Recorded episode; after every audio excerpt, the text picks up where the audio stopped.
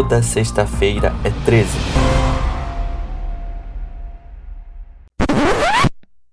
Hoje não é sexta-feira, também não é dia 13. Na verdade, hoje é dia 15 de fevereiro, segunda-feira de carnaval, e esse aqui é um episódio extra. Algumas semanas atrás eu havia anunciado lá no Instagram, que é arroba toda sexta-feira 13, que faria um episódio extra na semana do carnaval. Aí a galera votou que queria um episódio sobre lendas urbanas.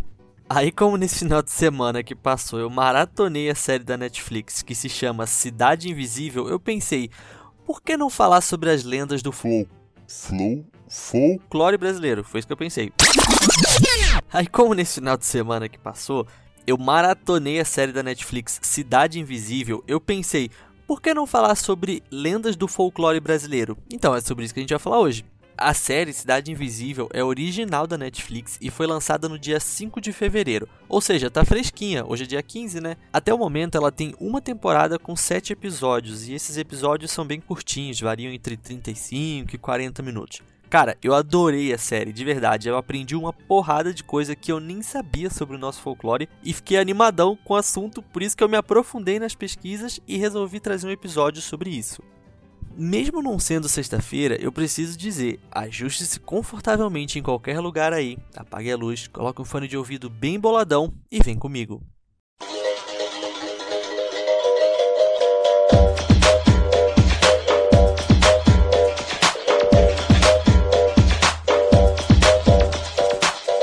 A primeira lenda que nós vamos falar hoje é a lenda do Boto Cor-de-Rosa, que na série é interpretado pelo ator Victor Parapani, acho que é assim que fala. A lenda do boto cor-de-rosa tem origem na região norte do Brasil, principalmente ali na região amazônica, sabe? Diz a lenda que, nas noites de lua cheia, o boto cor-de-rosa se transforma em um jovem galã. Normalmente com roupas brancas e usando um chapéu, o jovem elegante aparece nas festividades de junho, nas comemorações dos santos populares. É Santo Antônio, São João, São Pedro, enfim, que são as festas juninas, né? Que a gente conhece como festas juninas. Inclusive, que saudade ele sempre usa o chapéu, pois como a transformação de Boto para homem não é completa, ele tem uma narina na cabeça. Aí para esconder isso, ele sempre usa chapéu. Lá no norte do país, inclusive, a galera diz que para você descobrir se um homem charmoso é o Boto ou não, basta você tirar o chapéu da cabeça dele. Então se você tem na região norte, vê um cara estilosinho tal de chapéu, tira o chapéu. Se tiver alguma coisa estranha lá, é Boto. E aí, nas festas em que ele aparece, o Boto sempre procura pela solteira mais bonita da festa. Então ele a conquista, a leva para o fundo do rio, a engravida e depois a abandona. Na manhã seguinte, volta a ser Boto cor-de-rosa, deixando que a mulher siga com a gravidez sozinha. Por esse motivo, a lenda do Boto é utilizada para justificar uma gravidez fora do casamento. Além disso, a galera costuma dizer que, abre aspas, a criança é filha do Boto quando é filha de pai desconhecido. É interessante isso, né? Aí um outro personagem do folclore brasileiro que aparece na série é a lenda da Iara, que também vem da região norte do Brasil. Essa lenda foi contada por povos indígenas e Iara significa aquela que mora nas águas. Na série Cidade Invisível, tem uma cena em que a personagem diz que também a chamam de Mãe d'Água, pois ela também é conhecida assim por esse nome em algumas outras regiões do país, beleza? A lenda, que foi criada pelo povo Tupi-Guarani, diz que uma índia muito bonita vivia em uma tribo com a sua família. Mas ela era tão bonita, mas tão bonita, que causava inveja em outras pessoas, até mesmo em seus irmãos. Certa vez, esses irmãos planejaram matá-la, atraindo-a para uma emboscada. Mas a índia guerreira matou os irmãos e, com medo que seu pai a punisse, fugiu. No entanto, certo tempo depois foi encontrada e, como castigo, seu pai a jogou no Rio Negro e Solimões, como punição por ter matado seus irmãos mesmo que eles quisessem ter matado ela antes, enfim. Então a Índia foi salva pelos peixes e, como era noite de lua cheia, acabou se transformando em uma sereia. A lenda diz que a sereia canta e encanta pescadores desavisados, depois os leva para o fundo do rio e os mata. Essa lenda explica o desaparecimento de pescadores na região norte, que saem para pescar durante a noite e nunca mais voltam para casa. Reza a lenda que os poucos homens que conseguem retornar à superfície ficam completamente loucos e só um pajé é capaz de desfazer o feitiço. À noite, Yara seduz e mata pescadores, mas durante o dia passa a maior parte do tempo sentada sobre as pedras, admirando a própria beleza refletida nas águas, além de pentear seus cabelos e brincar com os peixes. Na série da Netflix, é legal notar que a personagem interpretada pela atriz Jessica Cores usa quatro tranças no cabelo, o que faz parecer a cauda de uma sereia. Além disso, ela sempre usa roupas que fazem referência a escamas de peixe. E em um momento da série, a Yara está em um bar e canta para enfeitiçar um homem. É bem legal essa cena, mas eu não posso falar mais do que isso, senão eu vou acabar dando spoiler, mas você vai, vai ver essa cena quando acontecer. Para finalizar esse bloco, é eu quero falar do Corpo Seco outra lenda do folclore brasileiro que está presente na série Cidade Invisível. Só que ao contrário das outras duas que eu citei anteriormente, a lenda do corpo seco se popularizou na região sudeste e centro-oeste do país. O corpo seco é uma criatura maligna que foi rejeitada por Deus e pela terra. É um ser que jaz no limbo. A história conta que um homem que vivia no sudeste no século XX tinha uma péssima índole.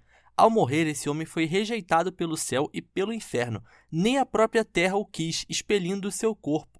Então ele virou uma criatura de corpo seco que vagava pela floresta e assombrava qualquer coisa que visse, seja homem ou mulher, criança ou adulto. Há quem diga que o corpo seco sempre aparece às sextas-feiras à noite. Só por curiosidade, aqui no Paraná há uma variação dessa lenda. Conta-se que quando uma pessoa passa perto do corpo seco, ele pula na pessoa e suga todo o seu sangue. Se ninguém passar por perto naquele momento, o corpo seco acaba morrendo, porque ele se alimenta do sangue humano. É como um vampiro. Mas essa, essa variação ela só existe aqui no Paraná mesmo. E por o corpo seco ser uma entidade que não possui forma definida e ela precisa do corpo de outras pessoas para ter força, ela acaba sendo interpretada por mais de um ator em momentos diferentes da série. Em Cidade Visível, o corpo seco é o grande vilão da trama.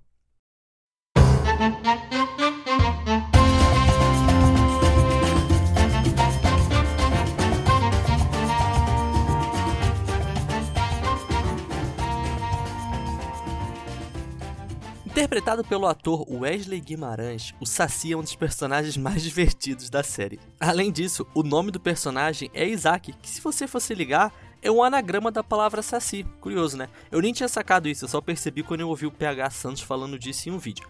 É originária das tribos indígenas do sul do Brasil, a lenda do Saci Pererê existe desde os fins dos tempos coloniais. O Saci é um moleque travesso que habita as florestas do Brasil. Em algumas horas aparece para confundir os caçadores com as suas travessuras, em outros momentos surge apenas como um garoto brincalhão. Reza a lenda que o Saci perdeu uma de suas pernas lutando capoeira e, devido à influência africana, começou a fumar cachimbo. Entre as travessuras que o Saci gosta de fazer está dar nó em crinas de cavalo, embolar pano de prato, trocar o sal e o açúcar de lugar para confundir a pessoa na hora de cozinhar. Inclusive, na série tem uma cena em que o Saci entra na casa de uma senhora, rouba biscoito, embola os panos de prata no fogão e sai vazado de lá. Em algumas histórias, o Saci e o Curupira são rivais, aí eles só se unem quando a floresta está correndo algum risco. Ah, sobre o gorro vermelho do Saci, que é a marca registrada nele, né? Caso esse gorro seja capturado, o Saci precisa obedecer quem o roubou de sua cabeça. E dependendo da região do Brasil, o Saci pode ser chamado de Saci Pererê, Saci Sassurá ou Saci Trick. E como eu falei que o Curupira era o inimigo de Saci, vamos falar dele agora. Interpretado pelo ator Fábio Lago, que é o baiano lá do filme Tropa de Elite, sabe aquele que fala, ah, vai, não atira na cara não, não sei o que e tal. Então, é esse ator que faz o Curupira. Ele aparece logo na primeira cena de Cidade Invisível, e depois ele some por um tempinho, mas aí volta com tudo nos últimos episódios. Conhecido por todo o território brasileiro, tem origem indígena. O curupira é protetor da floresta e dos animais, possui cabelos de fogo e seus pés são virados para trás para que possa confundir os caçadores com seu rastro falso. Nas florestas, a presença do curupira é sentida através de assobios de aviso que o mesmo faz para espantar caçadores ou pessoas que queiram fazer algum mal à fauna ou à flora. Algumas versões da lenda diz que o Curupira é o mestre da magia e da ilusão, sendo capaz de confundir caçadores e lenhadores para que eles se percam no meio da mata. Também conhecido como Demônio da Floresta, essa é uma das lendas mais antigas do Brasil, havendo registro dela no século XVI. Por exemplo, em 1560, o padre jesuíta José de Anchieta fez uma menção ao Curupira, que inclusive deixava os índios com muito medo. Há quem diga que os indígenas, ao entrar na mata, deixavam presentes para o Curupira para que não fossem mortos. A lenda do Curupira também vem do norte do país, principalmente da Amazônia e do Pará. E apesar de ter baixa estatura, essa criatura tem uma força absurda. E quem também está presente nessa série é o vocalista da banda Matanza, Jimmy London, que interpreta a lenda do Tutu Marambá. Originária da Bahia e com forte presença em Minas Gerais, Pernambuco, Rio de Janeiro, o bicho tutu é mais perigoso que o bicho papão. Tutu é rei do terror da noite, sendo uma criatura totalmente negra que pega as crianças que choram para dormir. Em um artigo que eu achei na internet, o jornalista e doutor em folclore brasileiro Andrioli Costa diz, aspas, Tutu viria de Kitutu, que no idioma Kibundu significa justamente comer. É de onde vem a palavra quitute, por exemplo. Fecha aspas. Engraçado, né? O que é dito na lenda de Tutu é que ele é um devorador, mas sem uma forma definida. No entanto, em Cidade Invisível, os diretores escolheram representar a lenda em uma versão que é mais conhecida na Bahia, onde o tutu é um porco do mato, que é bem parecido com outro animal da região, o caetito. E você sabe aquela musiquinha da Cuca, que é bem famosa? Então, tem uma versão dela em que o Tutu Marambá também aparece. Eu vou ler os versos aqui e eu só vou ler eles, eu não vou cantar porque daí seria vergonhoso demais. Mas enfim, os versos são mais ou menos assim: Tutu Marambá não venha mais a cá, que o pai do menino te manda matar. Durma, neném, que logo a cuca vem. Papai está na roça e mamãezinha em Belém. Tutu Marambá, não venha mais acá, que o pai do menino te manda matar. E aí repete tudo. O que nos leva ao nosso último personagem de hoje, que é a Cuca. Interpretada por Alessandra Negrini, uma atriz que é bem famosa aí de novelas da Globo, tem origem fora do país. Há quem diga que ela vem do folclore galego-português, originada da coca, adaptada para o Brasil como uma bruxa com aparência de jacaré. Provavelmente ela já foi vacinada, né?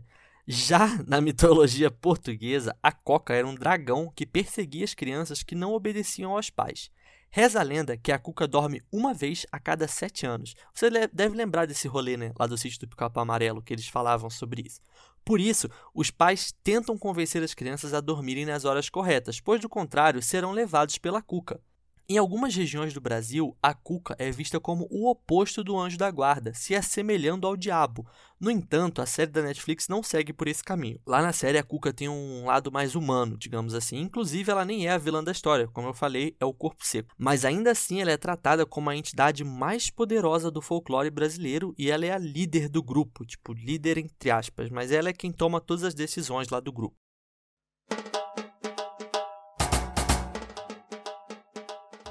E aí, cara pálida, gostou desse episódio? O folclore brasileiro é super rico. Existe uma série de lendas, como da mula sem cabeça, do boi tatá, que eu não sei se você sabe, mas o boi tatá ele não é um boi, tá? Ele é uma cobra.